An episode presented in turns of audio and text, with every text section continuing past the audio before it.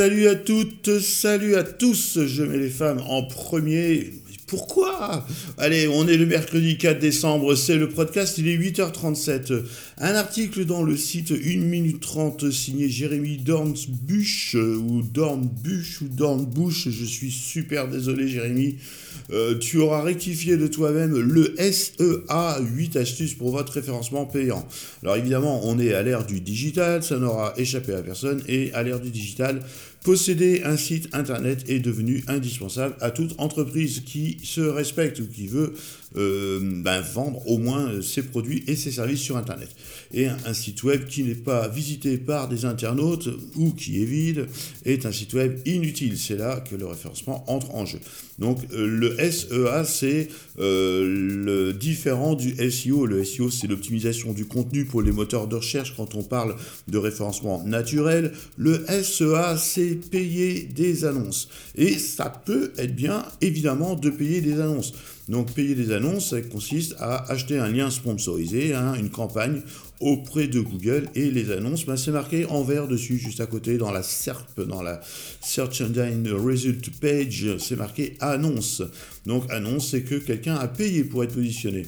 Mais euh, à quoi ça sert d'avoir euh, une page d'annonce si, euh, par exemple, la page de destination est pour Ave bah, Ça sert à rien.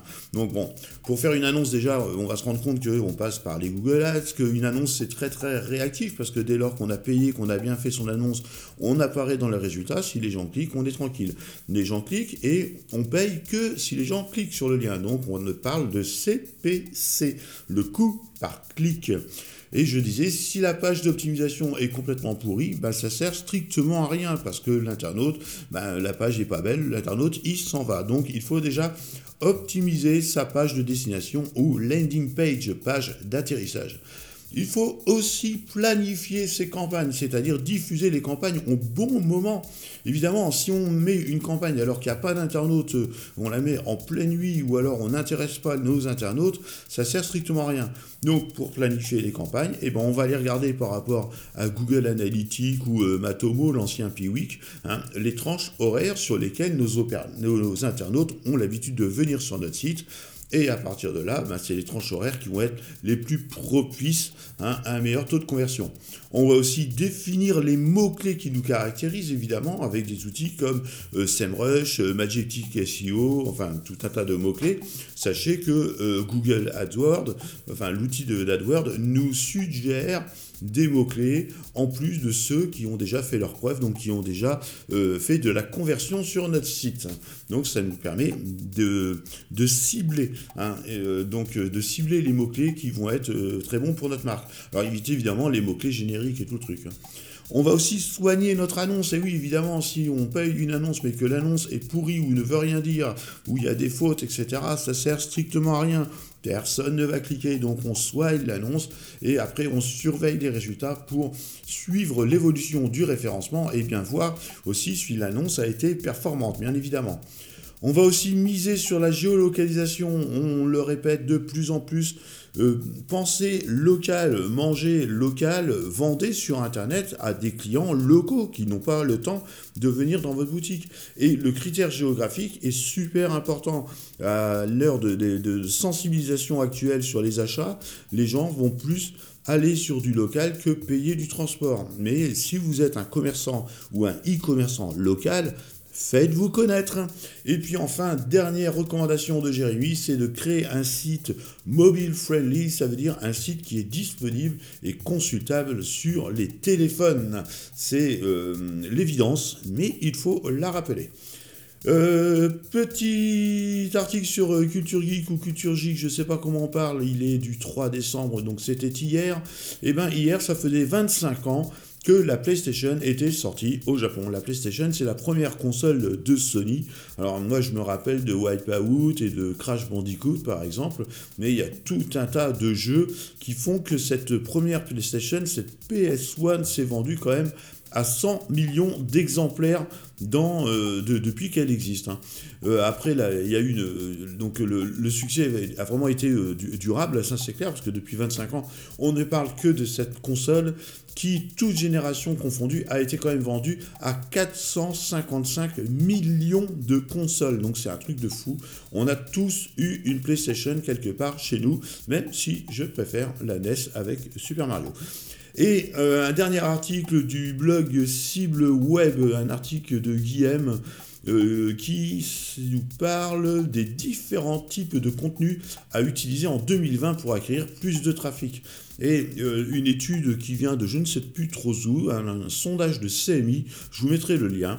Euh, le marketing de contenu est efficace et existe en de nombreux formats, évidemment. Il y a les, articles, les articles de blog, hein, le contenu qui peut être détaillé, qui va générer du trafic organique, donc du trafic naturel euh, vers le site, avec des contenus plutôt longs, hein, qui vont s'adapter aux requêtes et aux recherches populaires. Donc on fait une recherche en amont pour savoir quels sont les mots-clés, les recherches qui vont euh, matcher avec notre thématique et qui vont aussi, par exemple, répondre à des questions. Ça, c'est important. Vous construisez une page, une page répond forcément à une question des internautes.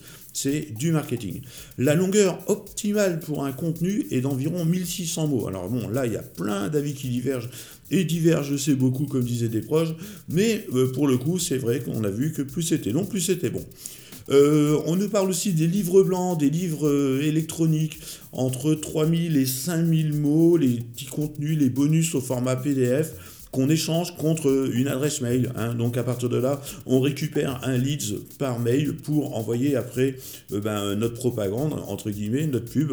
Alors le contenu long s'avère très très utile.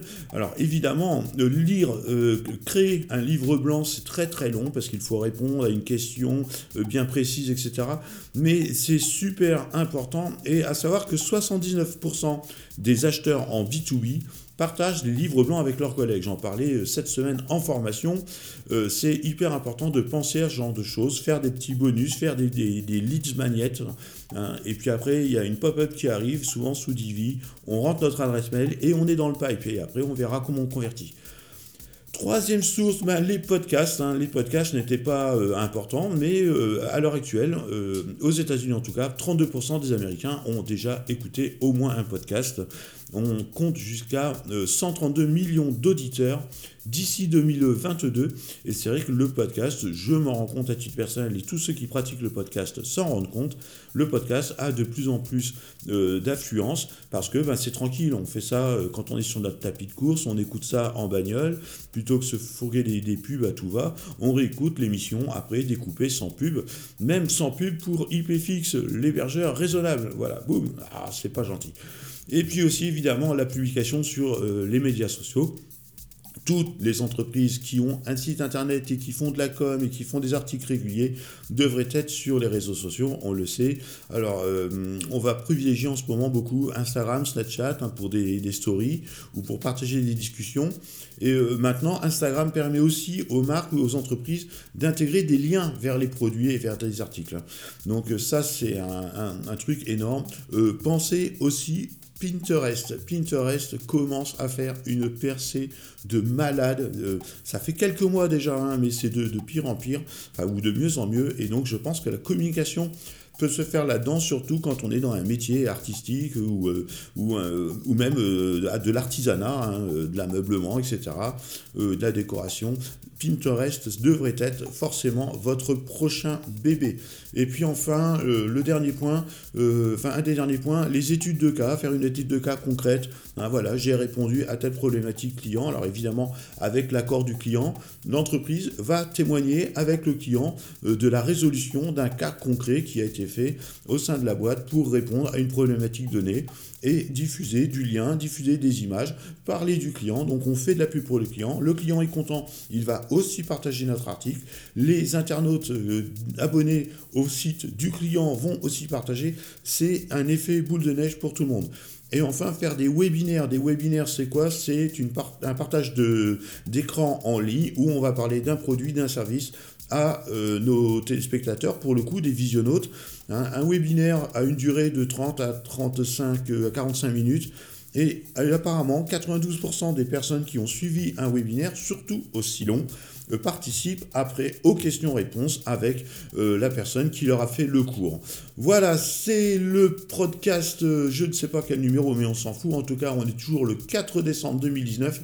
Il est 8h47, je vous souhaite une bonne fin de journée. Salut tout le monde